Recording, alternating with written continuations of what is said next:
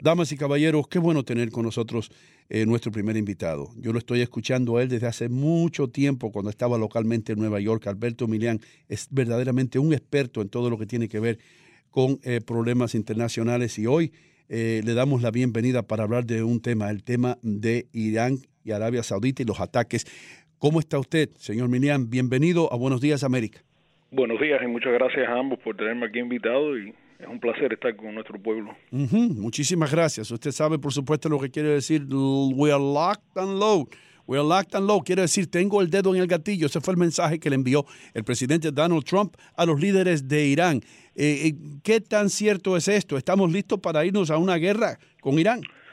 Bueno, los Estados Unidos siempre están listos para ir a una guerra, una superpotencia que tenemos eh, las Fuerzas Armadas más sofisticadas en el mundo, pero creo que es irresponsable hablar de esos términos. Un presidente del mandatario de la nación, ese es un término que se usa para nosotros que estuvimos en las Fuerzas Armadas cuando uno ya eh, ha rastreado un rifle o una ametralladora y está, tiene una bala eh, preparada para disparar.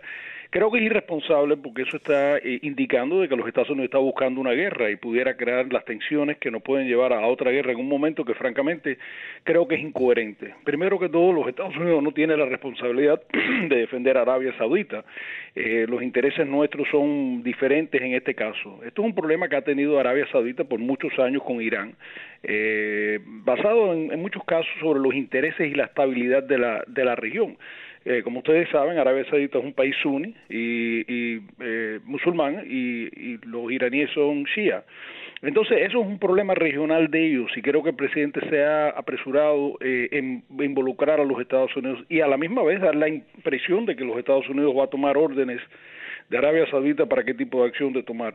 El problema más grande yo creo que está demostrando la incoherencia de la política exterior norteamericana bajo la administración. Es decir, no hay una visión estratégica, no tenemos alianzas formidables que nos están ayudando a lograr nuestros objetivos y hay una falta de disciplina dentro de la Casa Blanca en el mensaje que se le envía al mundo y ese ejemplo que usted ha dado es un buen ejemplo de la responsabilidad del primer, mandatario en expresar las intenciones norteamericanas.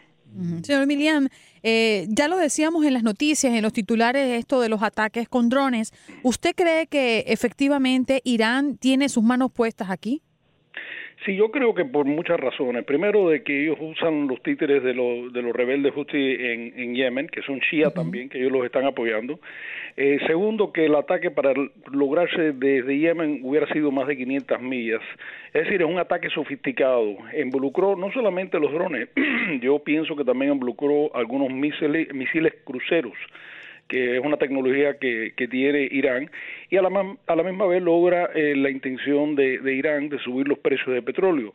Aunque discrepo con ustedes, yo no creo que va a ser un efecto muy grande que se va a notar. Yo creo que se va a haber un efecto leve, eh, pero si en 30 días recuperan la capacidad de continuar la producción, eh, que yo creo que lo pueden lograr tecnológicamente, yo creo que no nos vamos a sentir tan duro en el bolsillo. Hoy en día los Estados Unidos tienen unas reservas estratégicas enormes de petróleo, eh, Arabia Saudita tiene reservas eh, de petróleo y estimo que el gobierno de Arabia Saudita se va a apresurar en arreglar esa infraestructura porque ellos están en el momento que están haciendo una, una venta, una oferta de venta pública en acciones en Aramco, que es la compañía nacional de petróleo.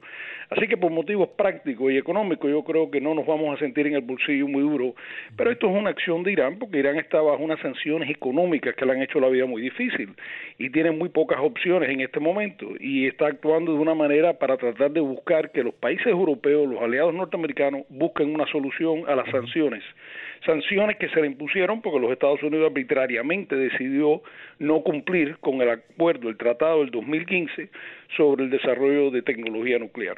Mm, señor Milian, eh, todos los expertos en la Casa Blanca insisten en que es bien importante no permitir que Irán tenga en sus manos una bomba atómica. Ahora, usted como hombre militar que sabe de esto y sabe de las decisiones que se toman, ¿cree usted eh, que si Irán tuviera eh, el cómo enviar una bomba atómica a Israel, ¿lo haría o no lo haría? ¿O es solamente alarde que están haciendo?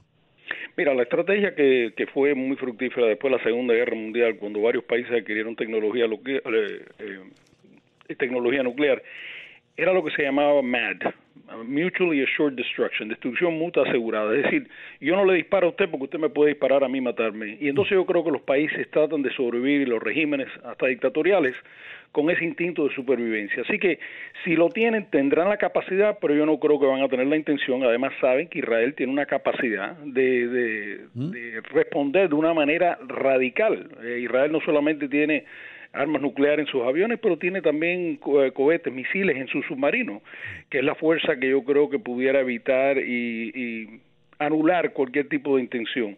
Lo que sí yo creo que, ¿por qué estamos en esta situación ahora? Eh, la administración de Obama logró un tratado muy fructífero con el apoyo de nuestros aliados, creo que fue una obra maestra en la diplomacia internacional. Eh, no fue perfecto el acuerdo, yo estuve en contra del tratado en aquel momento, pero fue un acuerdo que se firmó y se estaba apoyando. y esta administración arbitrariamente el año pasado declaró de que ellos simplemente no iban a cumplir con ese acuerdo porque no les gustaban los términos que se habían negociado. Y ha creado una crisis. ¿Por qué? Porque no solamente que Irán está actuando de esta manera ahora, basado en las sanciones económicas, pero que ahora por las críticas del presidente precisamente a los aliados americanos, no tenemos el respaldo de nuestros aliados, de la OTAN, de países como eh, Francia y, Alemania. Entonces nos vemos como un lobo solitario en, una, en un problema diplomático que requiere eh, alianza entre los países eh, democráticos. Y entonces esto ha quedado una incertidumbre y confusión y ha dejado un vacío de liderazgo en un problema muy grave para la estabilidad de toda esa región.